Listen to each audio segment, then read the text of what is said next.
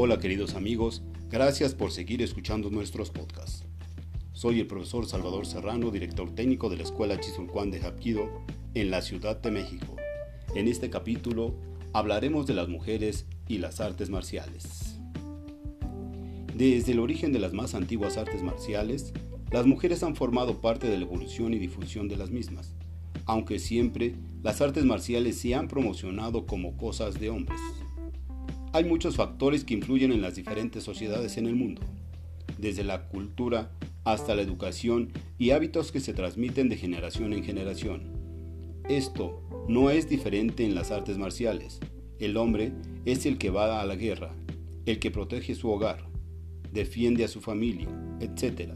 Pero a lo largo de la historia, las cosas fueron cambiando y de a poco las mujeres comenzaron a conquistar lugares en la sociedad, merecidos pero postergados, no solamente por el machismo, sino por la falta de oportunidades. En cuanto a las artes marciales, era muy común creer que una mujer no podía jamás derrotar a un hombre en combate, aun cuando estas artes surgieron para que hombres más débiles pudieran derrotar a hombres más fuertes, empleando técnicas y no fuerza.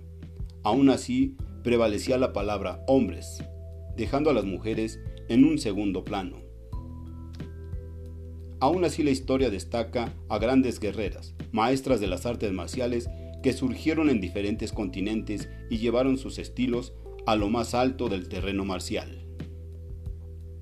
Existen diversos ejemplos que destacan a las mujeres dentro de las artes marciales. Por ejemplo, la fundadora del Wing Chun fue una mujer. La monja En Mui le enseñó sus técnicas marciales de Shaolin a Jim Wing Chun, que aprovechó la técnica por encima de la fuerza para derrotar a un hombre que la acosaba. Así surgió el Wing Chun, un arte conocido a nivel mundial, efectivo en la defensa personal y que entre otros grandes practicantes tuvo al legendario Bruce Lee. El Wing Chun se basó para crear el Jet Kune Do. Otro ejemplo destacable es el de las guerreras Kunoichi, las mujeres ninjas que en el antiguo Japón se encargaban de adoctrinar a sus hijos.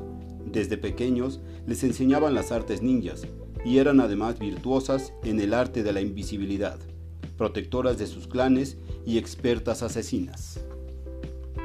En China muchos estilos de kung fu eran pasados de padres a hijos, pero solamente varones, por lo que muchos estilos se perdieron por esta regla, aunque muchos maestros infringiendo esta absurda ley entrenaron a sus hijas que continuaron y perfeccionaron el estilo aprendido.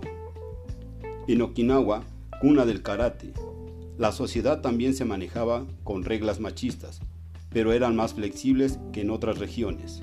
Grandes karatecas surgieron, como por ejemplo la esposa del maestro Funokoshi, que entrenaba junto a él.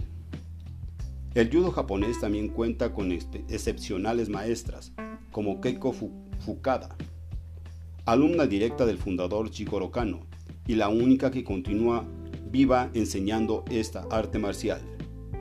Con el paso del tiempo, con la difusión de las artes marciales más allá de Oriente, con los cambios sociales y culturales, las mujeres empezaron a entrenar diversas artes y deportes de contacto. Se crearon divisiones femeninas en campeonatos en todo el mundo y grandes campeonas comenzaron a surgir. En el taekwondo las mujeres han logrado destacar por su gran habilidad articular, flexibilidad superior a la de los hombres.